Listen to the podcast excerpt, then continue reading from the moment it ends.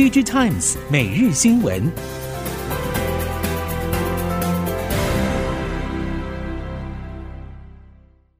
听众朋友们好，欢迎收听 DigiTimes 每日新闻，我是翁方月，现在为您提供今天的科技产业新闻重点。首先带您关心。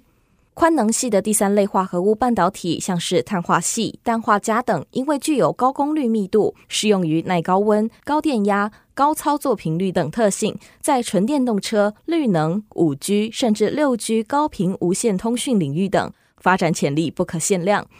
工研院电子与光电系统研究所化合物半导体与功率系统技术组组长张道志在 DigiTimes 主办的 D-Webinar 论坛中分享化合物半导体与电动车应用。针对第三类半导体，像是碳化矽的发展，有三阶段，包括元件、模组、电源系统的挑战。碳化矽元件因为 IDM 大厂专利布局非常深远，IDM 其实掌握不少专利地雷。张道志认为，未来化合物半导体模组需求将会大于分离元件需求。如何面对国际大厂的专利地雷，并在制程端优化，透过封装技术提升耐高温能力，提升可靠度，进一步获得海内外系统大厂认可，将是关键。而在电源系统端，后续导入高功率密度的化合物半导体应用会越来越广，并缩小体积，达到机电一体化的系统整合。因此，就更需要新的控制策略来减少 EMI 干扰跟提升可靠度。五 G 通讯以及车联网快速发展，资料数位化成为自驾车发展的重要关键。记忆体厂华邦电子近年来重点布局车用领域，看好电动车发展趋势将带动营运成长。NOR Flash 以及 DRAM 分别打进全球一线车厂供应链，并陆续开发多款 Flash 产品线，助力客户在电动车生态系发展完成最后一块拼图。过去华邦电车用产品主要以 DRAM 为主，车用 NOR 琢磨较少，而且以中低容量居多。华邦电董事长焦佑军近期表示，记忆体事业除了 NOR 以及 DRAM 产品成为全球一线车厂的稳定供应链来源之外，逻辑事业电池监控 IC 产品也导入多家知名车厂的锂电池，未来将持续延伸技术到电动脚踏车、电动摩托车以及储能等市场。美国拜登政府近年对中国本土半导体制造实施制裁限制，像是禁止美国以及盟国半导体设备制造商供应先进半导体设备给中芯国际等。去年，拜登政府也下令对供应链脆弱性进行评估，结果发现，即使美国在晶片设计以及晶片制造设备领域维持稳健市占率，但产业高度依赖对海外的销售，特别是对中国。部分美国晶片制造商忧心，中国愿意支付比市场更高价来采购半导体设备，会让美国业者更难购得用于扩大美国本土半导体制造产能所需的设备，削弱美国政府扩大本土半导体制造的核心目标。针对美国半导体业界的担忧，美国商务部长声称进行调查，发现向中国业者出售产品本身没有问题。美国商务部长认为，美国政府无需在没有发生任何问题下管控私部门供应链。即使如此，美国政界仍然存在支持加强对中国半导体设备出口限制的声音。而对美国半导体设备制造商而言，不太可能放弃中国市场。所有美国半导体设备商都暗示有能力借由在美国海外建立产能，规避美国政府制裁。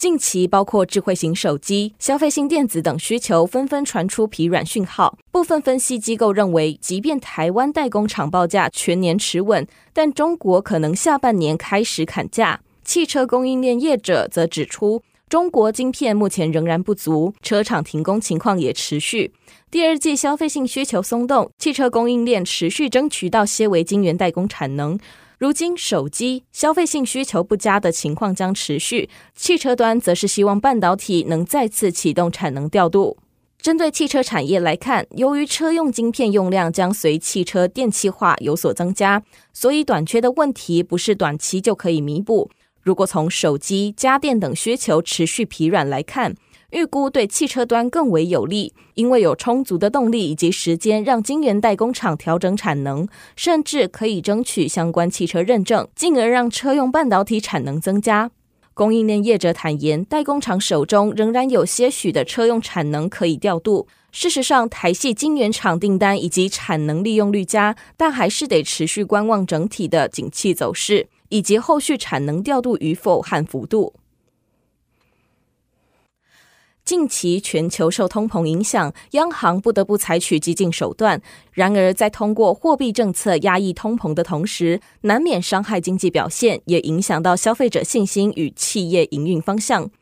供应链指出，网通主晶片缺料状况依旧，动辄下单需要五十周以上才能拿到货，因此客户会提前下单。而主晶片供货不及，供货时间比以往长，以及全球景气下行风险快速增加，让长交期订单面临变数提高等因素，都让客户态度转为保守。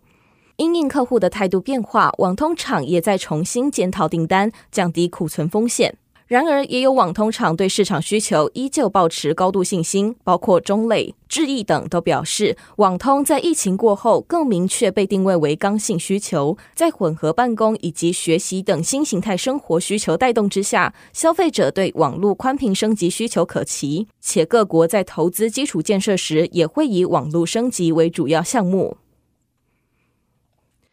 为了健全台湾的电动车产业供应链，鸿海将以新台币六十亿元的经费，在高雄核发产业园区新建鸿海电芯研发暨试量产中心。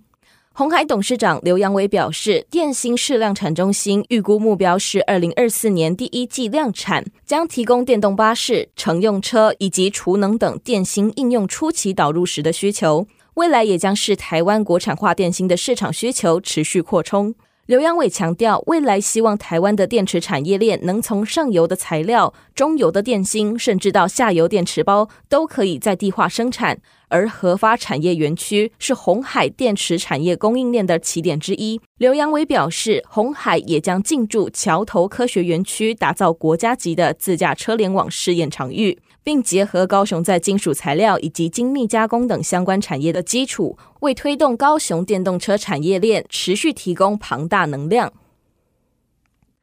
随着汽车电子化进展，电动车也成为节能减碳潮流中关键趋势。先前受到疫情等外在因素冲击，造成车用晶片荒，车规品已经成为全球半导体大厂的重点。其中，车用微控制器更是汽车电子化核心品项。在前十大微控制器业者中，多数仍然由欧美日系 IDM 龙头把持，而整并 Panasonic 半导体部门的台系三十二位元微控制器晶片业者新唐抢下第七大。台系微控制器业者当中，新唐握有日本子公司 NTCJ 高阶技术，本身也握有大宗比重为中高阶的三十二位元产品线，多数投片台积电。新唐一举抢进全球第七大微控制器厂，多样新产品将持续打入车用、工控等领域。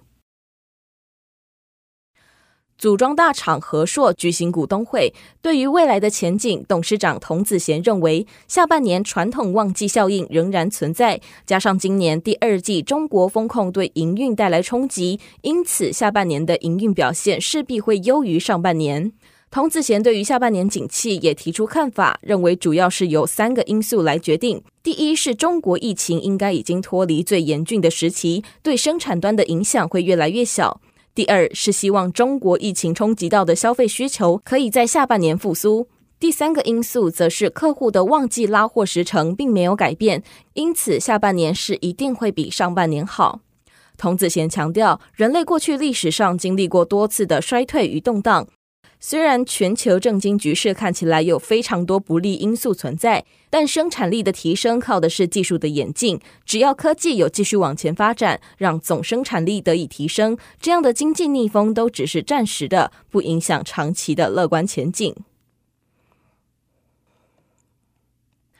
继去年通过提升越南永福省工厂产能后，全球主要智慧电子设备制造商仁宝日前再造访与中国和越南北部河内和海防等主要生产中心有着很好联系的广宁省，以探索投资机会以及经商便利。仁宝也回应表示，因应营运成长与客户需求，的确正在观察越南其他地区的生产据点机会。为了满足客户从设计到制造的需求，人保生产笔电、平板装置、穿戴式设备、智慧型手机等五 C 产品，并将产品融入物联网应用，打造智慧家居和智慧汽车，成为主要整体解决方案提供商。同时，也不断发展智慧医疗健康业务。人保目前在中国、美国、越南、巴西、波兰和印度设立生产基地和售后服务中心，并建立完整的研发、制造、品质保证和物流体系。由于客户分散产区风险的趋势不变，人保也正积极在寻找新的生产地点。以上新闻由《DigiTimes 电子时报》提供，翁方月编辑播报。谢谢您的收听。